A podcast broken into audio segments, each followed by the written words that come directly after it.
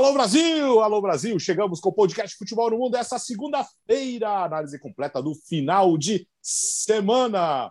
Eu fico olhando, é para quem está ocupando o YouTube, estou com pequenos problemas aqui em casa, com alguns bichinhos de chuva, estão tirando minha atenção. Leonardo Bertozzi, como você está, Léo? Tudo bem, Alex. Gravação um pouco mais tardia hoje, né? Segunda-feira bem movimentada, mas o Fansport vai entender. Vamos falar muito de Barcelona, afinal de contas, o assunto da segunda-feira. Vamos falar de Nápoles também, que é o líder da Série A. Enfim, tudo isso entra na pauta depois de um fim de semana com muitas atrações do Star Plus, todos os jogos, eventos. Então, estou ligadaço aqui já. E semana quente também, né, Alex? Libertadores, alguns campeonatos têm rodada de meio de semana, italiano, espanhol, na Inglaterra tem Copa da Liga. Enfim, fã do esporte que, que já tem o Star Plus já entendeu como é que é a pegada e quem não tem ainda, eu recomendo que tenha. Ah, vale a pena. É só assinar para ver tudo, tudo de bom os canais esportivos dizem. Gustavo Hoffman, como você está? Tudo bem, companheiros? Um bom dia, boa tarde, boa noite para todo mundo que está ouvindo o podcast. O resumo do Barcelona é: o time terminou o jogo com um zagueiro na lateral direita, o Serginho Deste improvisado na esquerda, o Piquet de centroavante e o melhor jogador em campo foi um zagueiro, Ronald Araújo, que marcou o gol da vitória. Inacreditável. Um jogo bem ruim do Barcelona. O Léo estava falando da Série A, do Napoli, mas um destaque final de semana, né, o Bira, foi o seu maravilhoso Verona, que conquistou os primeiros pontos justamente sobre a Roma. Pois é, né? Quem é José Mourinho na fila do pão? Né? Igor Tudor estreou pelo Verona, é, eu não gostei da contratação dele, né? O Verona que já trocou técnico na quarta, na terceira rodada, mas conseguiu as suas primeiras vitórias e impediu que a Roma continuasse 100%, ou seja, o Napoli ser 100% isolado como líder é, é responsabilidade única do Verona, a gente sabe disso, né? E força Jean, né, como a gente terminou a edição do Futebol no Mundo da TV desejando todo mundo força, Jean, força Jean de novo, porque um abraço para o Jean, queria que ele pudesse estar participando do programa hoje.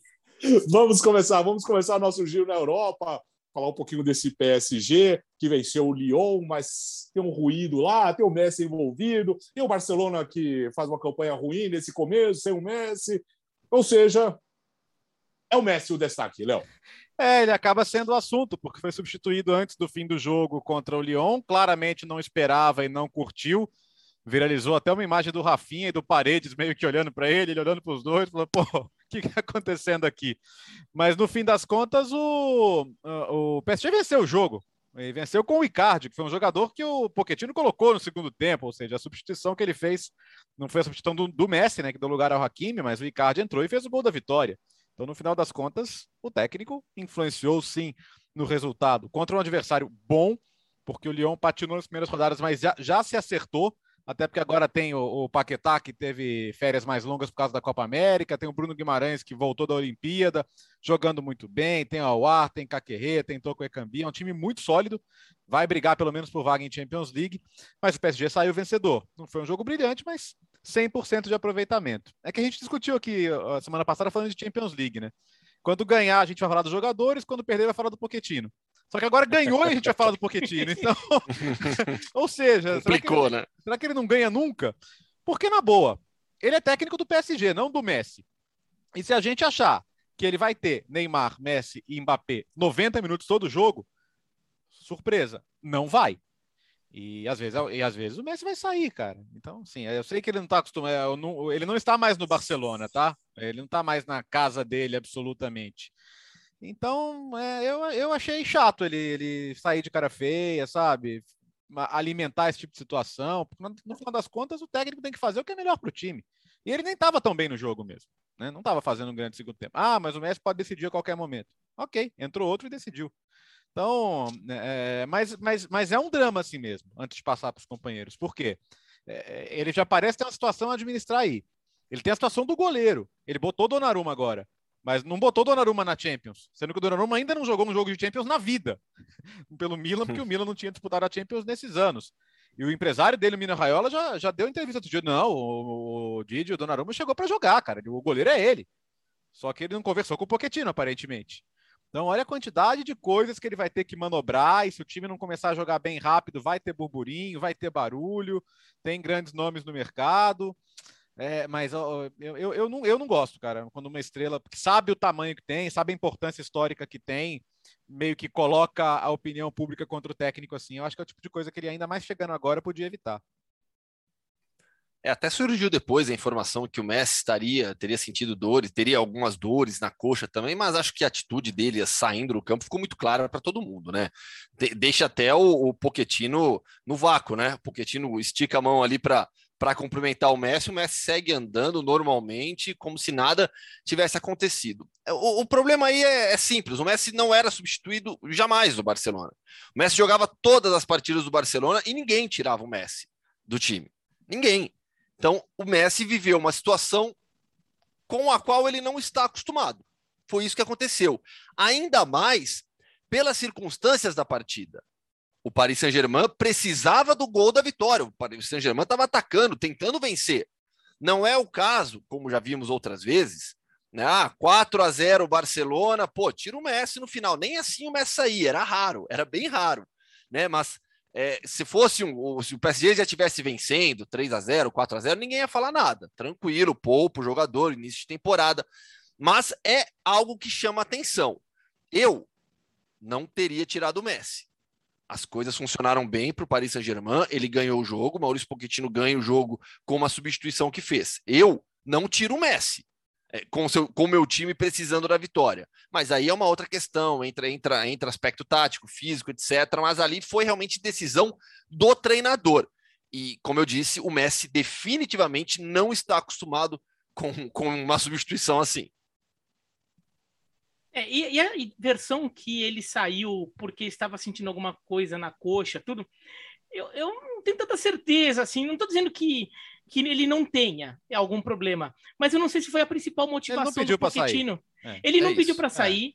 O Pochettino, quando dá a entrevista na beira do gramado, ali na saída do campo, na zona missa, e depois na. Não é nem zona missa, né? Na, na, na descida mesmo, e depois na coletiva, ele não fala sobre isso. É. Ele fala, de, essa informação vem depois. Porque, ele não, porque isso daí era um ótimo álibi para ele. Todo mundo tá pegando no pé, a torcida tá pegando no pé, a imprensa tá pegando no pé, o Messi tá pegando no pé. Ele fala: Bom, o Messi quer jogar, mas olha, vocês da imprensa, só para saber, ele não tava tão legal, então a gente eu só quis poupar. Ele não sentiu nada aparentemente, tudo, mas não custa nada, né? É é, não faz mal a ninguém, tem um pouco mais de cautela, tudo, então eu resolvi tirar. Ele não, ele não falou isso na hora, e se ele falasse isso na hora, todo mundo ia baixar a, a, o, as armas ali, né? Tudo, tudo armado ali para para atacá-lo. Mas ele não fala, ele só falou que ah, ele é o técnico, ele tem que tomar as decisões duras. Né? E, assim, e é verdade, ele é o técnico e tem que tomar decisões duras, e se ele achar que o melhor para o time é o Messi sair, que o Messi saia. É normal, né? Mas então o, o Pochettino vai ter que começar a. O Pochettino e o Messi vão ter que começar a aprender qual, é, qual vai ser o, o balanço de forças aí nesse novo Paris Saint-Germain, né? De fato, o Messi não gostou. O quanto o Messi não gostou em longo prazo? Em longo prazo é o quanto ele vai guardar de rancor ali para frente, o quanto isso pode criar, criar um clima, ou foi só uma coisa daquele momento que ele ficou de cabeça quente, chegou no vestiário, tomou uma ducha, acabou, né? E, e, porque assim, não é porque ele, ele não gostou na hora que vai ficar vai, vai puxar o tapete dele daqui daqui um mês, não é? Às vezes é, às vezes não é. Então vamos ver tudo isso e o Pochettino também vai ter que aprender, né? Como o Tuchel teve que aprender. o Tuchel teve que aprender algumas coisas também sobre relações de força dentro do elenco do Paris Saint-Germain, né? Como o, teve aquela questão também do, do Neymar e do Cavani sobre bater falta, bater pênalti, um monte de coisa ali. Talvez devessem ficar um pouco mais bem conversadas antes de, de fazer. Como, como eu diria que o pro Alex Seng, que o Alex Seng gosta de quando eu falo isso, tem que haver um combinado entre eles ali sobre como ah. que essa relação deve acontecer, entendeu? Tem que cumprir, é, tem que cumprir os combinados, é. né, Alex? É, o que é combinado é combinado. O acordo é acordo. Vamos cumprir. É simples assim. Só que não está combinado que o, o Messi vai, ia sair de campo, né? Não, não, mas o, o combinado. É, é não, não, mas o combinado é assim. Eu, é, ele, o, o Pochettino é. é me, me, falando como se eu fosse o Pochettino, né? Ah, eu posso te tirar? Eu tenho esse. Eu posso tirar o Messi? Ah, eu posso. Então, beleza. Okay, ah, tá não combinado. posso? Ah, então ainda bom, pelo menos vocês me avisar. Ah, eu já sei que eu não posso, então já faço, já, já tento trabalhar sem, sem essa possibilidade. Mas já ficou combinado. Nem que seja para, ah, não, então nesse, essa combinação não aceito, eu peço meu chapéu e vou embora. Mas assim, combina antes. É porque o, o, o, combinado não escrito no Barcelona é que assim, é, se, se, um tec, se um técnico chegasse para o Messi e falasse sai, o Messi falaria não, sai você. Saía. saía. Entendeu? Sai então, até o presidente, é, né? Saiu até o presidente, pô. Exato. Sem, sem, o, sem o peso do Messi, sem o caso Burofax, talvez a, a mudança de comando no Barcelona não fosse no tempo que foi. E, e, até o convenceu a ficar, e depois ele não ficou por, porque a gestão do clube foi o desastre que foi. Então, mas vamos ver, assim, o, o Pochettino ainda tem essa carta de, ah, sabe, ninguém gosta de sair, eu entendo, é, faz, faz, parte, eu tenho 20, 23 mil jogadores e só 11 vão estar satisfeitos, o técnico ainda pode jogar essa, mas é importante que isso seja conversado para que a cena isso, não se repita, né? E só lembrando, né? O jogo do meio de semana do Paris Saint-Germain é contra o Metz pelo Campeonato Francês. E depois, no outro fim de semana, contra o Montpellier pelo Campeonato Francês. Também não é que o Paris Saint-Germain tenha uma agenda muito lotada de grandes jogos pela frente, então tem que poupar jogador. Uhum. É, então, assim... Foi decisão do Pochettino. Acho que está muito evidente é, para todo é. mundo. E, e é isso que assustou. É isso que chamou a atenção, não foi por uma necessidade. Foi para o Pochettino pensou: para eu vencer o Lyon, eu preciso tirar o Messi. É, é, é, isso que assusta e chama atenção. E, e ou seja, e aí o, Bar, o, o Bertozzi e o Biratan já citaram o Barcelona. Alguma coisa está fora da nova ordem mundial, porque é o Messi substituído no Paris Saint-Germain, Piquet de centroavante no Barcelona, tá tudo errado. Cara, eu vou falar, eu vou falar um negócio para você, Gustavo. Inclusive, estava vendo agora há pouco aí a, a, a sua transmissão com o Vogan, com a Renata. Meu Deus, assim, é, é, Isso, eu, Deus. Tenho, eu, Tenho, muita dificuldade em lembrar de jogos ruins do Barcelona, e olha que é um time que já tomou cada pancada. Até Mas esse foi muito ruim, viu? Outro dia, um 3 a 0 natural. É, assim, empatou, porque você tem. É, esse Araújo é um menino de, de caráter, cara, de que, é. que é, ele sentiu que estava jogando num time talvez tão desorganizado quanto qualquer time médio do Uruguai. E, falou, eu preciso empatar esse jogo como seja, na raça. E, e pariu o gol ali de empate. O Barcelona não merecia nem empatar o jogo. O gol foi no, no, empurrão e a torcida, olha que coisa louca. Você viu um ambiente de empurrar no Camp Nou que você não vê, às vezes, nos melhores anos de Barcelona, porque o torcedor Sim. fica meio acomodado, ele tá lá para desfrutar o espetáculo. O, Barcelona, o torcedor do Barcelona sentiu que ele precisava empurrar o time para empatar o jogo com o Granada e isso de fato aconteceu, né? É, Sofreu, é aquela... né? É. é, assim, aquela sensação, assim, eu estou comparando, né? Porque o Barcelona, isso nunca vai passar na cabeça do torcedor do Barcelona. Mas quando o torcedor do time grande do Brasil vê o time dele é, perto da zona de rebaixamento, ele começa a bater aquele desespero, uhum. e daí o torcedor às vezes até fica mais aguerrido ali para tentar ajudar a ver se empurra de alguma forma, tudo porque ó, se depender dos jogadores não vai rolar, então que vai ser que vai ser arquibancada gritando para empatar o é jogo. Isso. O, Barce o Barcelona hoje me lembrou muito futebol brasileiro assim, em várias coisas. Eu só não achava que era futebol brasileiro porque o, o cenário do estádio ali estava com público, com bastante gente, uhum. e não tem nenhum time importante de futebol brasileiro com combinação de cores como a do Barcelona, né? O Bahia chegou a ter, tudo, mas é, foi, não ah, é. o Paraná coisa... Clube atrás de você, Biratã. Não, mas o Paraná é meio a meio aqui, né? O Paraná é meio a meio. Ah, o Barcelona. Mas o Barcelona já teve. Do, do não, não, não, já teve. Não, não, não, mas a, mas a camisa que o é. Barcelona tem, ninguém tá. tem né, desse ano, né? Não, desse ano realmente ninguém desse tem. Ano, ninguém tem.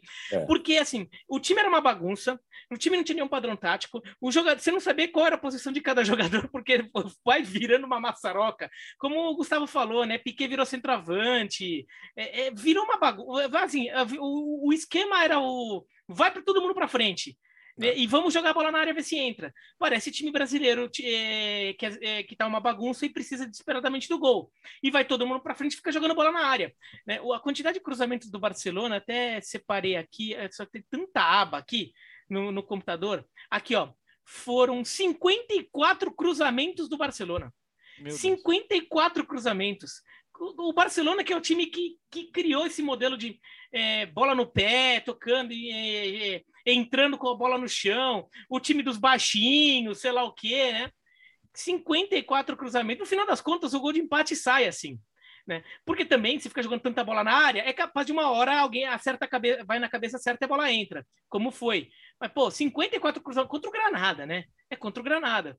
O, o Barcelona estava quase virando freguês do Granada em casa. Perdeu, né? Na temporada passada foi o jogo que tirou o Barcelona da, da briga pelo título.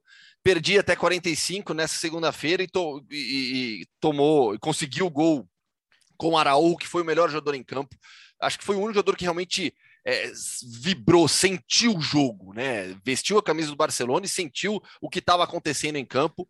Foi um catado, assim, no segundo tempo. Até falei na transmissão, algo inacreditável. Estou de acordo com o Bertozzi. Eu não lembro de um jogo tão ruim do Barcelona, tão ruim do Barcelona. O time voltou a jogar no 4-3-3 depois do 3-5-2 contra o Bayern. Perdeu o garoto, Alejandro Balde, lateral esquerdo jovem, 17 anos só, no primeiro tempo machucado. Aí começou a invencionice ali do, do, do Ronaldo Koeman. Ele joga, ele coloca o Mingueza em campo e desloca o Serginho Deste para a lateral esquerda. Deste já fez outras vezes a função da lateral esquerda, né? Mas você tirou o seu lateral direito, jogou para a esquerda e colocou o Mingueza por ali. Barcelona mal. No final do primeiro tempo, melhorou um pouquinho na bola parada, mas voltou para a segunda etapa mal ainda, com Granada só se defendendo. Fez o primeiro gol, fez o gol aos dois minutos, depois marcou forte, teve até algumas oportunidades. Time do Robert Moreno, esse técnico da, da seleção espanhola, toda aquela polêmica com o Luiz Henrique, né? Oportunidade que ele tem agora no Granada, fez o básico ali, marcando um 4-1-4-1, às vezes 4-5-1, dependendo do, do agrupamento dos jogadores de tão afundados. Mas no segundo tempo, é, o Ronald Koeman pensa. Isso aos 29, 30 minutos. As, as, últimas substituições aconteceram 29 e 30 minutos. Ele pensa: quero ganhar o jogo. O que, que eu vou fazer? Olha para o banco. Um Gerard Piquet de centroavante. Não é que foi a, na base do vamos lá todo mundo, aí o Piquet sobe pro ataque e não volta mais. Já tava, Como já pensou. Já, já tava no De Jong, quer dizer, não é que ele precisava de outro. Exato. Exato. Até na transmissão eu falei: ah, não, ele agora coloca o Piquet, é. vai fazer ali os três zagueiros, é. liberando um pouco mais algumas, para deixar os alas como atacantes lá na ponta. Não, ele meteu o Piquet no ataque. Ele, ele pensou. Eu vou ganhar o jogo, quero empatar com o Piquet. Ah, mas o Barcelona empatou, empatou, mas como o Biratã falou, começou a jogar tanta bola na área, e empatou porque o Ronald Araújo tem ó, sangue correndo na veia é, azul grená. Porque sabe... ele que foi para cima, buscou, foi o melhor jogador, o melhor atacante do, do, do time, o Araújo. Sabe que, sabe que outra coisa que me, lembro, que me lembra agora o futebol brasileiro? É a sensação de que o Barcelona não manda o técnico embora porque não tem dinheiro. Isso, a multa, né? É. é, mas não é, porque. Pode ser. Cara, é assim, e o Como já deu algumas declarações que incômodas pro Laporta, sabe? E aí tem uma coisa, assim. É, é, eu acho que ninguém na direção do Barça vê o Coman além dessa temporada lá. E, e ele já percebeu isso. Então, ele está tentando ganhar no grito, porque ele já percebeu também. Esse time nessa temporada dificilmente vai ganhar alguma coisa, né? não, não, não, é o que parece que vai acontecer. Então, não tá com cara. O, a passagem dele vai ficar marcada pelo quê, né? E acho que ele, a, a sensação que me passa neste momento, a, a temporada longa, se ele não for demitido, se ele continuar ali, de repente ele até reencontra o caminho dele. Mas neste momento ele parece que perdeu a mão do time. É. É, assim, é, e, e, eu acho que tem um pouco a ver com a derrota de 3 a 0 para o Bayern de Munique. Porque não foi nem a derrota em si, porque o Barcelona já perdeu de 3 a 0 do Bayern de Munique em casa em semifinal de Champions, com o Tito Villanova, por exemplo. Mas a forma como, como o Barcelona jogou foi, foi muita crítica para cima do Koeman, porque o Barcelona foi, foi um time é, covarde, foi um time traumatizado. O Barcelona jogou realmente todo lá para trás, ali, rezando para não tomar muito gol do Bayern de Munique. E olha, 3 a 0 até foi pouco pelo futebol. É, que os dois times jogaram. Então, é, não sei se os jogadores não começaram até a perder confiança no Cama e o Cama já não sabe mais o que como mexer nesse time, porque na boa, o time do Barcelona está muito longe de ser os Barcelonas que a gente vinha vendo. Agora, não é um time horroroso também. É um time que, por exemplo, o, o, o Granada tomou de 4 a 0 né, do Raio Vallecano, já uhum. nesse campeonato. O Barcelona não é melhor que o Raio Vallecano com esse time aí, com esses caras aí. Não é melhor que o Raio Vallecano? É ganho do Granada, pô. Você consegue ganhar do Granada. Tem Falcão Garcia agora. Não, né? o Raio Vallecano tá gol. bem. Não, o Raio Vallecano tá até bem, mas assim, o Barcelona é melhor. Não, claro, o Barcelona não tem condição de jogar um futebol melhor que isso aí. É, mesmo que seja futebol nível Sevilha, Valência e não nível Barcelona do passado, mas dá para jogar mais. E eu acho que ele perdeu. E quando começa a fazer essas coisas transloucadas, é porque você já não sabe mais de onde tirar desempenho desse time. Então, e eu sinto que tá, às vezes até o próprio jogador começa a sentir quando o, jogo, quando o técnico não sabe mais o que está fazendo. De repente esse, ele até redescobre. E, aí você olha para o Real Madrid, né, o Biratã, que dá uma virada dessa contra o Valência, o Vinícius e o Benzema estão fazendo um começo de temporada absurdo e tal. Quer dizer, o torcedor ainda estava meio assim, ah, tudo bem, mas pelo menos o Real Madrid também está com os problemas dele. Não, o Real Madrid está arrumadinho. Tá arrumadinho, não tá voando ainda, mas. Ganhou da Inter fora. É, exato. Vai ter resultado. Foi uma super semana pro Real Madrid, né? Inclusive o Alex, para quem tá vendo no YouTube, tá vendo essa bela camisa. Ô, Alex, essas, é, essas do Real Madrid estão caprichadas esse ano, hein? Então, estão caprichadas. Essa aqui, essa aqui é de duas temporadas atrás. Duas temporadas atrás. É, dois, né? É legal. Bonita pra oh, a gente falou, a gente falou muito do Bayern aí para falar, né, contextualizar a questão do Barcelona na primeira rodada da Champions. Agora o Bayern de Munique, Gustavo, na Alemanha, cinco rodadas, 13 pontos, tem um saldo de 16 gols. O mesmo, e tem um time, o que é o Wolfsburg, que faz um, né, o início de temporada também muito bom, tem, também tem os mesmos 13 pontos em cinco jogos, com um saldo de 5. Olha a diferença dessa máquina do Bayern de Munique que empatou apenas eh, na primeira rodada. O, vale lembrar, o Bayern assumiu a liderança nesta rodada, né? Não era líder, era o Wolfsburg, que Sim. tinha 100% de aproveitamento, e aí perdeu 100% de aproveitamento contra o seu ex-técnico, Oliver Glasner, né? Empatou com o Eintracht Frankfurt em 1 a 1 o Bayern ganhou do Bochum 7 a 0 e aí foi para foi a liderança da competição. O Dortmund segue bem, né? Eu ainda acredito, eu ainda acredito naquilo que eu falei há uns umas duas ou três semanas mais ou menos, que o Bayern será campeão alemão, não. mas não vai. Calma, calma. Vamos lembrar que o que eu falei. Ousada. Olha, não, a manchete do podcast é assim. Ousadia e alegria, como diria Rafael Oliveira. o que eu disse é, o Bayern vai ser campeão, mas não com uma vantagem como nos tempos do Guardiola ele vai, vai levar essa Bundesliga equilibrada, brigando com o Dortmund. A gente imaginava o Leipzig também, só que o Leipzig precisa entrar nos eixos, é, no, nos trilhos ali. Então, assim, eu acho que essa Bundesliga vai equilibrada até a 32 segunda, a 32 segunda não, até a 28 são dois times a menos a Bundesliga, então a gente não tem, não, não são 38 rodadas. Então, eu acho que, que, que a Bundesliga vai equilibrada até o final, aí, ali nas últimas quatro, cinco rodadas o Bayern abre e ganha o campeonato tá? Mas a, mas a evolução da equipe está sendo mais rápida do que eu imaginava com o Julian Nagelsmann. Tem muito potencial ali, né? O time é muito forte e se conseguir evoluir tão rapidamente, na Champions sobe sobe de patamar também, ah, porque a gente eu acho que acho que todo mundo tem um pouco de receio de colocar o Bayern hoje como o favorito, como um dos principais favoritos ao lado de Chelsea, de PSG pelo time no papel, o United, pelas... mas o Bayern está crescendo, evoluindo e o Lewandowski, hein? A última vez que ele não marcou em um jogo oficial do Bayern foi na final do Mundial contra o Tigres. De lá para cá são 19 jogos consecutivos marcando. Aí, aí é engraçado, né? Eu, eu não concordo com o Gustavo, não. Acho que o Bayern vai ser campeão sobrando, sim. Eu acho que vai, vai ser alguma coisa estilo conquistas do Guardiola lá, com seis, sete rodadas de folga. Mas independentemente disso, por que só quando o Bayern mete sete que tem essa coisa de ah, o Bayern, a Bundesliga? Pô, a Inter meteu seis aí esse fim de semana. Toda hora o City mete cinco. O City já meteu seis no Chelsea. Pô, é, é, os times goleiam eventualmente. Meteu cinco no Arsenal, né? É, Nem clássico. Sim. Pô, o, não, e o, o, o Bayern meteu oito no Barcelona, meteu sete no Tottenham, meteu goleada no Chelsea, no Atlético de Madrid. O Bayern tem o Lewandowski que faz gol, como o Gustavo lembrou, todo o jogo. Então, se ele fizer, os outros fizerem também, provavelmente vai golear, cara. O, o time é bom, velho. Não é, não tem o que fazer. O Bayern vai, o Bayern vai, vai fazer grandes jogos na Champions também, vai ser um dos candidatos à Champions. O, eu, eu concordo com, com o Gustavo sobre o Nagelsmann. É, tá, tá enganando até muito rápido, mas ele é um baita técnico. Ele levou o Leipzig na semifinal de Champions. Um time que tinha muitos garotos, assim, que não era um time consagrado, né? E a gente tem que lembrar que a gente vive uma era do futebol aí dos últimos 10 anos, é, que as pessoas acho que não se tocaram disso, porque no Brasil a gente não vê isso acontecer tão fortemente. Mas o futebol mundial, há, há décadas não tinha tantos gols quanto ele vem tendo. Sim. O futebol dos anos 80, dos anos 90 e dos anos 2000 não tinha tantos gols quanto tem hoje. Então, hoje, um time forte. Daí a gente tá falando do Bayern de Munique. O Barcelona, na época do auge do Messi, do Guardiola, ou depois com o Luiz Henrique Neymar, metia 8 a 0 no Sassuna metia, sei lá, 7 no Valladolid, sei lá, a gente viu o Real Madrid metendo 10 no Raio Valecano. Então, é, porque o futebol de hoje acontece isso. Se você vai estar nos anos 80, 4 a 0 era uma goleada que, nossa, que é. absurdo, é. meteu 4 a 0 Não, não quando, quando o Milan fez 5 a 0 no Real Madrid, era, foi um escândalo. É, não, é, era, maior, era a maior humilhação, 5 a 0 é, Por quê? Porque o futebol tinha, tinha, estava com muitos pou, muito poucos gols. Hoje, então, hoje um time de superioridade técnica marcante em relação ao outro, ele, trans, ele transmite isso no placar. Tinha, é, nos anos 80, 90, até na década de 2000 não acontecia isso de forma tão clara. Então, também a gente se acostumou a você demonstrar a sua superioridade ganhando um monte de jogo por 2, 3 a 0 e agora acontece mais 4, 5, 6.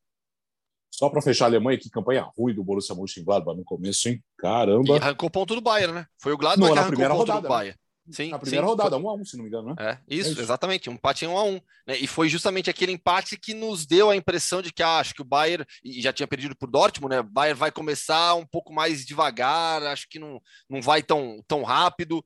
E, e foi ali que a gente ficou com essa falsa impressão, mas o time rapidamente já, tá, Não, o, já e foi. o né? time do Mönchengladbach é engraçado que ele tem uma vitória, um empate e, um- e o resto perdeu, né? A vitória foi a única, a, a vitória do Mönchengladbach foi a único, o único jogo que o Arminia Bielefeld perdeu. O, o Arminia Bielefeld só não está invicto porque perdeu do Mönchengladbach. E o Bayern de Munique só não é 100% porque empatou com o Mönchengladbach. Agora, nos outros jogos ali, o Mönchengladbach perdeu. vamos vamos para a Inglaterra, com destaque para Liverpool e Chelsea na liderança do campeonato, com a mesma campanha. Campanha absolutamente idêntica no final de semana. O Chelsea bateu o Tottenham em Londres, no derby londrino, ah, londrino e o, o Liverpool passou pelo Crystal Palace. Você esteve nessa, né, Léo? Eu tô muito E, impressionado. Bertozzi, Oi, eu falei, eu falei que o Bayern perdeu a Supercopa, né? não perdeu. Não, Ganhou. ganhou. Ganhou, ganhou, ganhou. do, do É, Dortmund sim, 3x1, só corrigindo. Teve gol do Lewandowski, inclusive. Não sei se você viu. Sério. o, o- Essa informação é importante, É, relevante importante. também. Ah, É, o, o, o, o Chelsea me impressionou muito, porque eu nem achei que o Tottenham estava fazendo um jogo ruim, não. Primeiro tempo, eu achei até que o Tottenham conseguiu dar bastante trabalho, mas a força do elenco né, é absurdo. Você vê, ele tem um, um cantê para entrar, e aí muda um pouquinho a forma do, do time, consegue superar melhor a pressão. É, não precisou nem ser o Lukaku a grande estrela dessa vez, né? Foi uma vitória realmente do coletivo com o Thiago Silva fazendo uma partida monstruosa. O, o Harry Kane fugiu da zona onde estava o Thiago Silva, jogou mais à esquerda até para tentar bater com o Christensen, deixar o som, tentar colocar ali uma velocidade. Aliás, a, a- a gente deveria talvez ter mencionado o Thiago Silva no nosso episódio de longevidade, né? É porque talvez a gente, a gente fale muito de, de zagueiros ser mais, talvez um pouco mais comum você ter tido zagueiros históricos aí. O Maldini jogou até também perto dos 40 e tal, mas é absurdo. Então, assim, se a Copa do Mundo for amanhã, o Thiago Silva é indiscutivelmente titular da seleção brasileira, porque é incrível o que ele está fazendo na Premier League e a, e a partida que ele fez. Mas tem- o Chelsea tem muito de onde tirar, né? Muito de onde tirar. Já tinha um elenco super forte, eh, voltou daquela, daquela, daquele transfer ban lá da FIFA com dinheiro no bolso e podendo gastar, então já, já tinha feito um mercado muito forte ano passado e agora buscando um, um Lukaku, eu acho que eu, eu, eu, comecei com o City como meu favorito, até porque eu respeito muito o retrospecto do Guardiola em pontos corridos. Mas eu acho que qualquer um que quiser ser campeão vai ter que superar esse Chelsea, que não vai ser fácil. O Liverpool me, me dá algumas sensações de ter voltado a- ao, ao seu poder ofensivo incrível, porque contra o Palace, que é um bom time, ele fez 3 a 0 chutando quase 30 vezes. E, e olha que o Jota não fez um jogo bom. Mas aí o Liverpool tem aquela coisa de o Liverpool precisa não passar pelo que passou no passado em relação a lesões. Embora tenha o Konaté agora que é uma opção a mais na zaga, dificilmente vai ter que improvisar o Fabinho como fez, mas ainda tem aquela coisa de aí se um dos três da frente fica fora, tem a Copa Africana em janeiro em que vai perder Salah, vai perder Mané, vai perder Keita, os, os caras que fizeram os gols, é, isso talvez pese um pouquinho. Então eu ainda colocaria o Chelsea um pouquinho acima do Liverpool nas minhas perspectivas. Eu estou tuchelizado, Alex Tseng. Boa, novo termo. Fala, Gustavo. Thiago Silva. É, algo que parecia impensável após a Copa de 2018 vai se tornando cada vez mais realidade. Thiago Silva na Copa de 22. Ele terá 38 anos. O Thiago faz aniversário nesta quarta. Tá? Então, parabéns, Thiago. Quarta-feira completa 37 anos, dia 22 de setembro. Para a Copa de 22, no final do ano, ele estará com 38 anos. Eu ainda não, não cravo, não cravo, porque a gente está vivendo uma temporada vai ter férias para tudo, vai voltar outra temporada.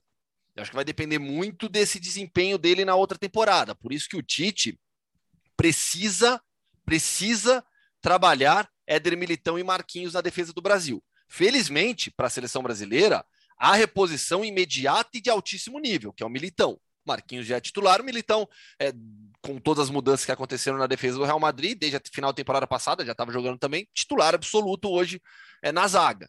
Então, o Tite não pode trabalhar a seleção brasileira com o Thiago Silva como titular ao lado do Marquinhos e ponto, vai ser assim, eu vou até o final, porque pode dar errado até lá.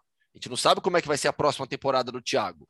Né? É, hoje, hoje, como eu disse, vai se tornando cada vez mais realidade a possibilidade do Thiago jogar a Copa de, de, de, de 2022.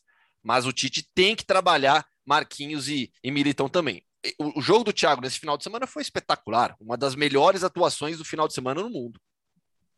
É, o, o Chelsea no primeiro tempo até o, Tottenham foi até melhor que o Chelsea em determinado momento e o Chelsea vai vai vai ele vai pegando o jogo para ele e você quando você quando você percebe o jogo já é todo do Chelsea né?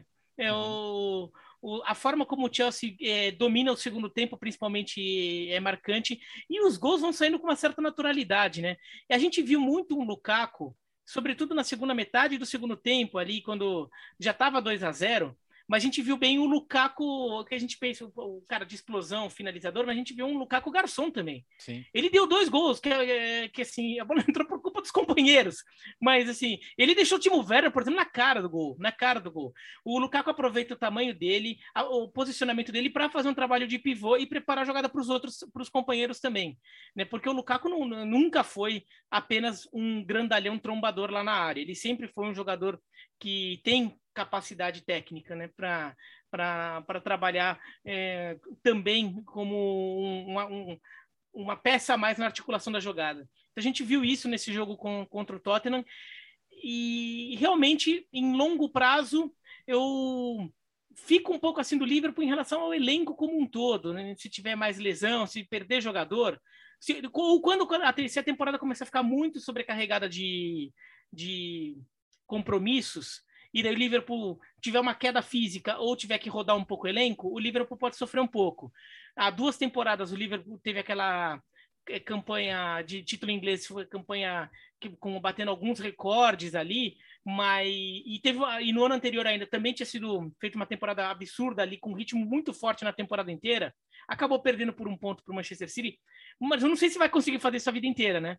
Não dá para ficar postando. Agora, o Liverpool, no, no seu melhor momento, ele bate com qualquer um desses daí. E a gente viu, né? O único jogo que o Liverpool não, que o Chelsea não ganha é contra o Liverpool.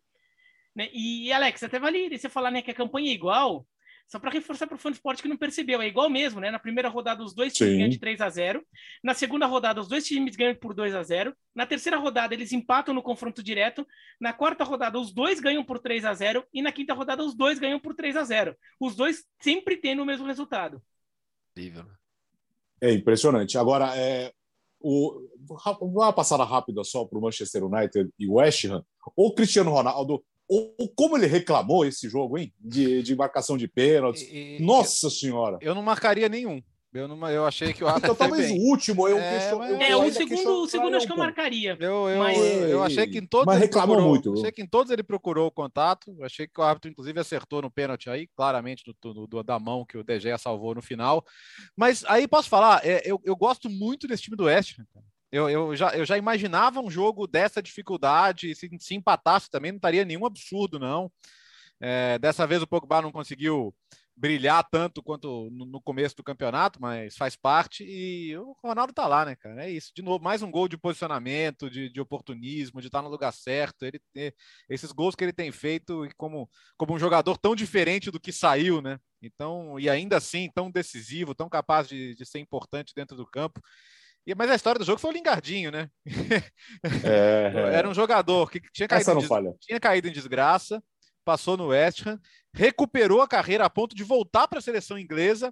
Quando ele entra no jogo, ele é aplaudido, porque o torcedor lembrava do que ele fez lá e foi muito grato, porque talvez não teria o West Ham numa Europa hoje sem ele. E aí ele agradece assim, metendo aquela bola no ângulo e ganhando. Mas não comemorou, não, comemorou. comemorou. Mas, cara, o jogo foi muito legal, foi muito legal. E, e eu não acredito que eu falaria isso de um time do David Moyes. O torcedor do United vai acreditar menos ainda, porque a passagem dele lá foi um desastre.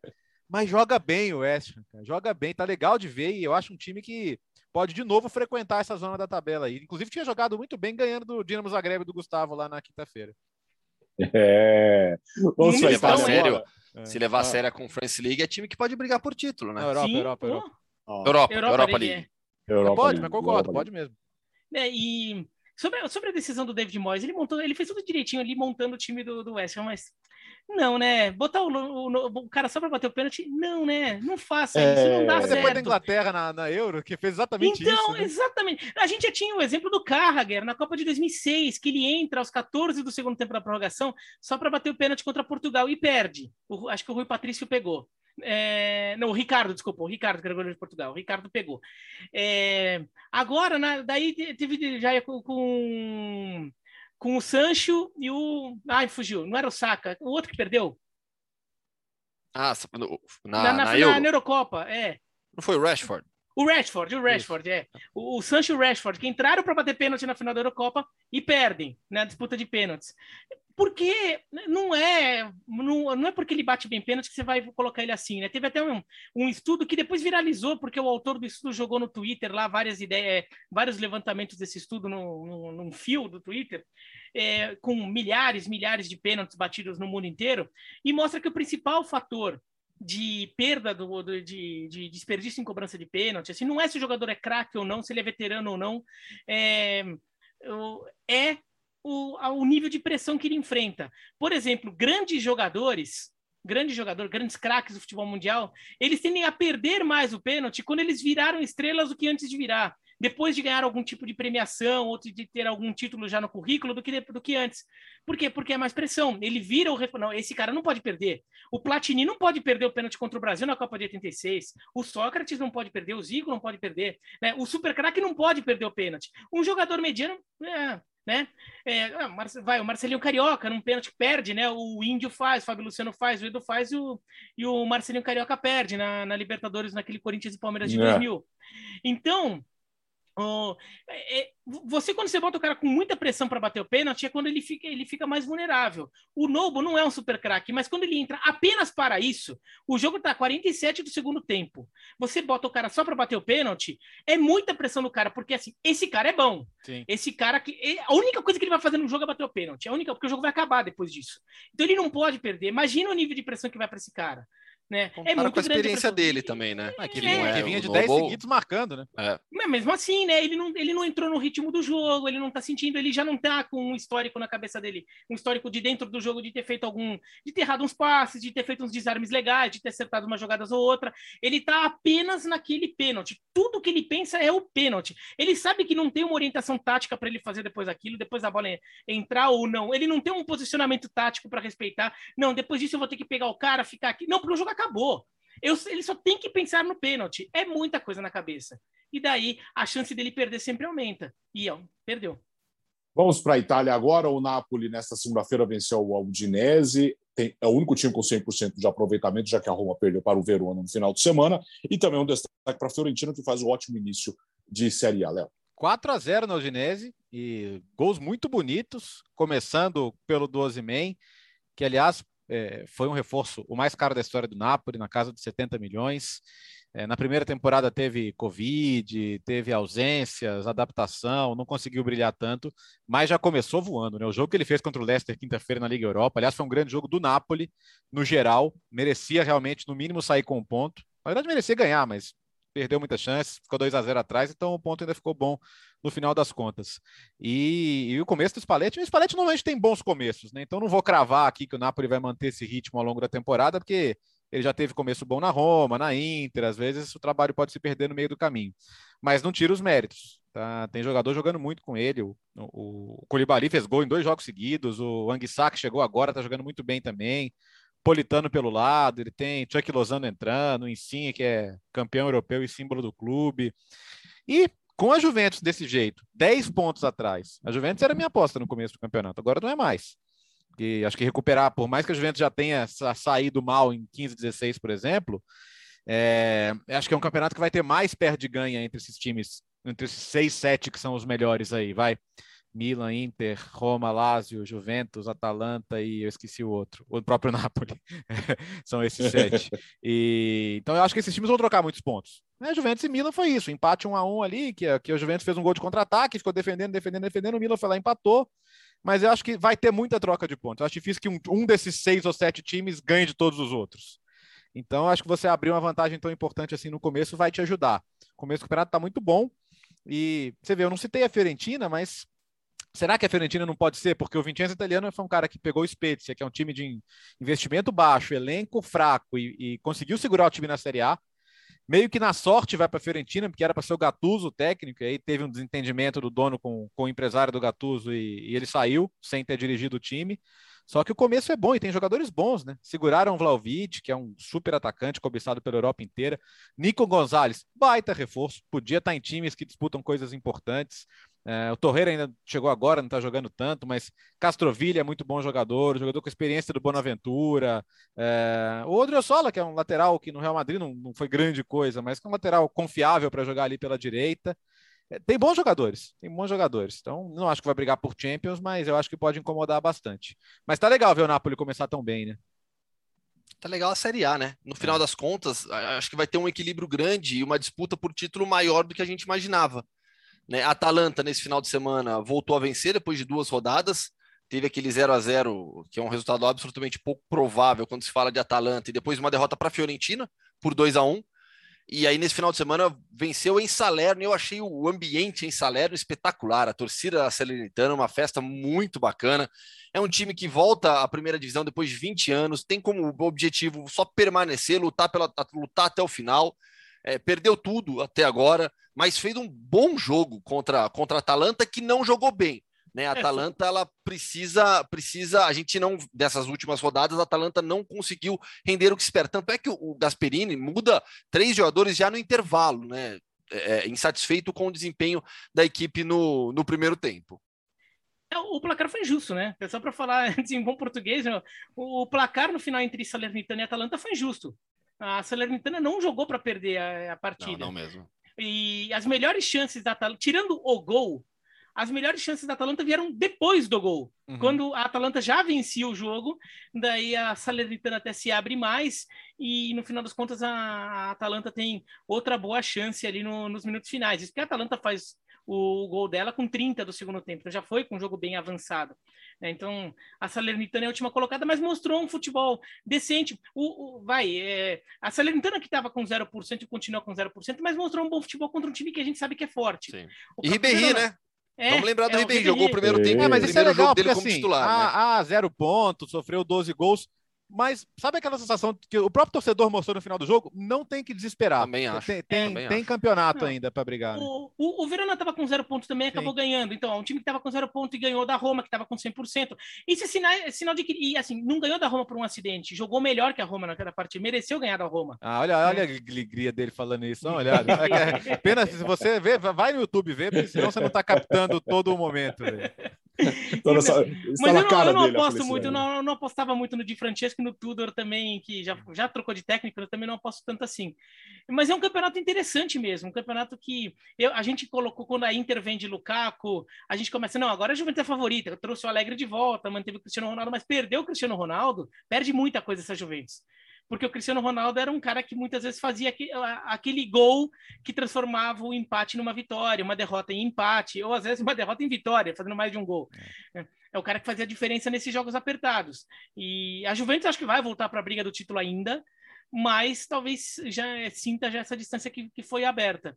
E se Napoli, Roma e Fiorentina conseguirem manter esse ritmo bom, aí a briga fica legal aí a briga fica legal. Mesmo que no final das contas, eventualmente, Milan e Inter, que é um pouquinho mais convencional ganhar, mas fica uma briga legal, né? Campeonato italiano, o pessoal se acostumou muito com o Juventus ganhar, né? Mas campeonato italiano de verdade sempre foi um campeonato em que os times médios eram muito bons, os times médios brigavam.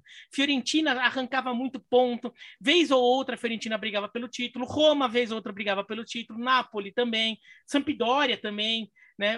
Essa é a história do campeonato italiano, não um campeonato de super hegemonias. Tem uma expressão famosa que é Le Sette Sorelle, as sete irmãs, porque era isso. Sim. Começava o campeonato, você tinha. Aí você tinha o Parma nesse bolo, por exemplo. O Parma Sim, que hoje está é. na Série B, mas o Parma estava nesse bolo. A Fiorentina estava nesse bolo também. Então, além dos times dos grandes centros, você tinha esse, tá bom, Florença é um grande centro, vai.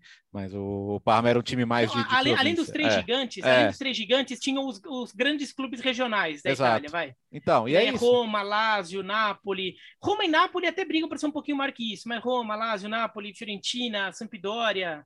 É, Turino, uma época, ainda era um time que estava nesse. um clube que estava nesse patamar. Então, deixa eu chamar o Fansport, se você estiver nos ouvindo antes da terça-feira à tarde 3h45, exclusivo do Star Plus, Fiorentina e Inter. Vai ser um jogaço, porque tá muito legal ver a Fiorentina nesse começo de temporada e a Inter tá arrasando, meteu seis no final de semana e, e, e o Dumfries, o pessoal já tá perguntando quem é Hakimi, né? Porque o Dumfries fez um grande jogo, lateral da seleção holandesa, e no final das contas, é, é, o Lautaro fez gol em todos os jogos, então a, a, o peso da ausência do Lukaku tá pequeno, porque o, o Lautaro tá chamando a responsabilidade, tá indo muito bem, deve agora renovar o contrato. E, eu não sei, eu, eu, eu, eu, temi pela Inter, mas por esse começo com Simone Inzaghi e a rápida adaptação de alguns jogadores, não dá para descartar, né? Robertosi, sabe hum. quem é o Hakimi? É o ah. jogador que entra na, na vaga no lugar do Messi. Do Messi. É isso. Só isso. Só isso. É. Quem é o Hakimi? Então, é o cara que entrou para o Messi sentar no banco. No... É, na dúvida é esse daí. O podcast Futebol no Mundo, ele, por enquanto, ele só tem dois quadros, né? É, um deles nós vamos entrar agora. É que o outro é inevitável falar, porque é o, são os gostos, os gostos, os gostos Hábitos alimentares de Biratã Leal. Hábitos, é, exatamente. Só que nesse momento aqui na televisão, que sei lá, tava no canal qualquer, está passando uma costela à moda grega. Só isso que eu tenho para dizer. Ah, costela não, ó, perto, perto da Trivela, na Paulista. O que, que é isso? Tinha um, tinha um que grego que é espetacular. Que Nossa, ainda tem, aliás, né? ele ainda tá lá, né? Tá lá ainda? Pô, precisa ir lá, então. É muito bom. Mas muito o que bom. que é isso? Churrasco grego? Não, não, não, não, não, no restaurante grego. grego. O Biratã comeu um ah, moussaka. Ah, perto da Paulista. É. Comeu moussaka lá, né? É. Bom, né, Biratã? Fala aí, vai. Aproveita, aproveita o seu quadro hoje, vai. Ô, comida, Meu Deus comida grega é bom demais, hein?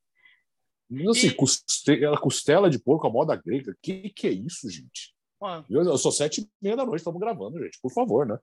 Eu assim, melhor mudar de canal. Se você for, se você seguir o Instagram de Zé Elias, vê, vê, que tem um restaurante grego lá. Eu nunca fui para Grécia, hum. mas tem um restaurante grego que o Zé Elias acho que ficou amigo do dono. Toda hora ele posta coisa desse restaurante, esse restaurante posta coisa do Zé Elias.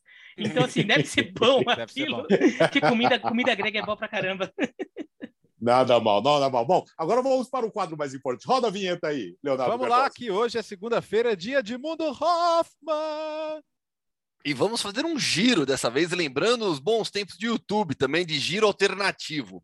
Opa. Porque teve muita coisa legal nesse final de semana para quem gosta ali do leste europeu, da Europa Central. Começando pelo centenário do Gelienistar, que é um, é um dos grandes clubes do futebol bósnio. A gente já falou aqui sobre o futebol da Bósnia, o Gelienistar Char tem uma rivalidade grande com o Sarajevo, o Zrinski Mostar é outro clube grande, o Zrinski e o, e o são os dois maiores campeões bósnios, seis títulos para cada lado, e o clube completou no domingo seu centenário, fundado em 1921, jogou no sábado, empatou com o Velej Mostar, que é um outro clube importante da Bósnia também, 0 a 0 em casa no estádio Girbavica, estádio cheio, uma baita festa em Sarajevo, que é uma cidade marcante demais, é uma cidade espetacular. Festa nas ruas da cidade, até coloquei no meu Instagram a foto, eles fizeram um daqueles corredores de fogo, sabe? Todo mundo com. com é, como chama? É, é, usando, iluminando lá tal. E aí, a, a, as imagens na, nas ruas de Sarajevo são espetaculares. No estádio, uma baita festa. E aí, o clube, o clube lembrou também publicou no Twitter uma foto muito marcante do estádio Girbavica destruído na época da guerra da Iugoslávia no início dos anos 90, no, no período ali de, do processo de independência da Bósnia. E os jogadores do Geljesničar da época, todos reunidos em frente ao estádio em ruínas. É uma foto muito marcante porque é, ajuda a entender é, um pouco da história do país e, consequentemente, do clube também. Ali nos Balcãs ainda, tivemos o derby eterno entre Partizan e Estrela Vermelha, empate em um a um, casa cheia, o estádio do, do Partizan lotado, é, uma festa incrível, né? o ambiente em jogos do, de, de, do Derby Eterno, Derby de Belgrado, são espetaculares. O Partizan fez 1 a 0 com Bibras Nático, que jogou muito tempo no futebol russo, e o Alexander Katai empatou. Depois de oito rodadas, o Partizan lidera com dois pontos a mais que o Estrela Vermelha. Deve ter briga pelo título até o final do campeonato. Lá no meu Instagram eu coloquei o gol do Nático também, dá para o vídeo, né? e aí você sente o, o clima do estádio, é espetacular. Por fim, um clássico alternativo dentro do mundo Hoffman alternativo. Nossa, Caramba, ele é alternativo dentro do mundo Hoffman? Exatamente. okay. Porque quando a gente. Bom, a gente acabou de sair de um dos maiores clássicos do mundo, né? O Derby Eterno de Belgrado, Partizan e Estrela Vermelha. Vamos para Praga. Quando a gente vai para Praga, qual que é o principal clássico? Sparta e Slavia, que são os dois grandes clubes do país. Mas há outros clubes em Praga também, o Dukla Praga, o Bohemians Praga e o Bohemians, que é do, da região de Virchovice, tem rivalidade com Slavia, justamente por conta da, da, da, região também. E a gente teve o clássico no estádio do, do, do, Bohemians, do, do, do Bohemians, que é pequenininho, pouco mais de 6 mil pessoas só a capacidade, estádio Dolicek, goleada do, do, do Slavia Praga por 5 a 1 por mais que haja rivalidade entre os clubes, o Bohemians é um clube bem menor do que o Slavia Praga, que atropelou, fez 5 a 1 mas as imagens do estádio são muito legais também. Você tem os prédios, a arquitetura, e aí de arquitetura, o Bira, eu passo de a bola para o Biratã, porque a arquitetura de Praga é sensacional, e o estádio é pequenininho, não tem arquibancada alta, então você fica com os prédios ali ao lado. E o Dupla Praga, que você lembrou, é um time que ele virou um time meio cult lá na Inglaterra, porque era, um, era, uma, era um, a principal time da Tchecoslováquia nos anos 60. Né? No final dos anos 50 e começo dos anos, e nos anos 60, era o principal time da, da Tchecoslováquia. E acho que o Mazopust, inclusive, jogava lá. Então era um time que alguns grandes craques do futebol do leste europeu jogavam, do futebol da Tchecoslováquia jogavam lá. Então para a Europa Ocidental, que existe aquele mistério da Europa Oriental, porque eram campeonatos que você não acompanhava direito, e de repente os times apareciam aqui jogando no excursão, excursão é, jogos de seleções ali. E o Dukla Praga, ele tem uma camisa que é, é, o, o, corpo da camisa é vinho e a manga é laranja. É um, é um laranja pro amarelo ali, né? É como se fosse a camisa do West Ham ou do Aston Villa, mas com manga laranja e não com manga azul clara. Então é uma camisa diferente, que fica escrito Dukla assim no meio, e é, quem gosta de camisa retrô, sei lá o quê, se for em loja retrô de futebol é, na Inglaterra, sempre tem camisa do Dupla Praga vendendo, porque é uma camisa mítica né, dentro do imaginário de quem ama a história do futebol na Inglaterra, o Dukla Praga, que foi o grande time da Tchecoslováquia nos anos 60, mas, claro, Esparta e Slavia são as duas grandes forças populares e acabaram se estabelecendo é, ao longo do tempo, mesmo depois que acaba a Tchecoslováquia. Ai, ai futebol no mundo é cultura. O, Alex, é muito bom. Ó, é, não, só porque a gente tá pegando, tá gravando logo depois do jogo do Barcelona, aspas para Ronald Koeman. Hum. Olhando a lista de relacionados, vou fazer o quê? Jogar o tic-tac, como ele disse. Ah, Fazendo a pedido, né? ele, é, ele só faltou estar com a plaquinha assim, me demitam, por favor, né? É, é só pra... Ó, o, o Barcelona teve de desfalques, a lista era grande. Jordi Alba e o Pedri que estão se machucaram, além de todos os atacantes que estão machucados já faz tempo, o Dembélé, o Ansu Fati, o Sérgio Agüero e o Martin Brightwhite, e ainda não teve o Nico Gonçalves, não o Nico Gonçalves do, da Fiorentina, o outro Nico da base do Barcelona que vinha sendo aproveitado também. Realmente, eram muitos desfalques, mas desculpa, é, achar que o Piquet é a solução para você ganhar o jogo como centroavante? Não. Não. Não, não, para, para. Ficamos por aqui nesta segunda-feira. Tem edição na quinta, e para você que está ouvindo, segunda, terça, quarta, quinta-feira tem edição de número 40 do podcast do futebol no mundo. Sempre um sucesso, graças a você, no seu agregador favorito, com imagens no YouTube. A partir da semana que vem, o podcast Futebol no Mundo, ou Futebol no Mundo, exclusivo no podcast para você. Certo, Léo? Certo, valeu, aí. valeu. Até o 40, então, número redondo, quinta-feira. Tchau, Gustavo, diga fazer o convite para todo mundo ficar ligado no Correspondentes Premier, 200 episódios, eles vão fazer uma Sim. live no YouTube da ESPN Brasil. Então, nessa semana imperdível. Aliás, no episódio passado, a semana passada, com o Fernandinho. Que papo legal, que cara de gente boa. Segundo o Costa, ele se ofereceu. Eu falei, eu não vou participar do podcast? Como assim? Foi legal demais e você também aproveita para curtir o Rolô Melão com o Mário Marra, com o Salvo Zupac e o Eugênio Léo, podcasts de futebol nos canais esportivos dizem, é de NFL, de NBA, tem basquete, tem muita coisa legal. Valeu, Bira! Valeu, um abraço para o Jean Odd, que infelizmente não conseguimos nos cruzar. Não consegui mandar um abraço pessoalmente para ele durante o futebol no mundo, a entrada dele, mas tudo bem. Eu, ele recebeu a mensagem. Valeu, gente. Boa semana para você. É o podcast Futebol no Mundo, aqui no seu agregador favorito, com imagens no YouTube. Futebol no Mundo, sempre com você. Boa semana, Brasil! Que camisa é essa, Gustavo? O fã de esportes vai ter que descobrir e escrever nos comentários. Tchau! Ah, tchau, valeu!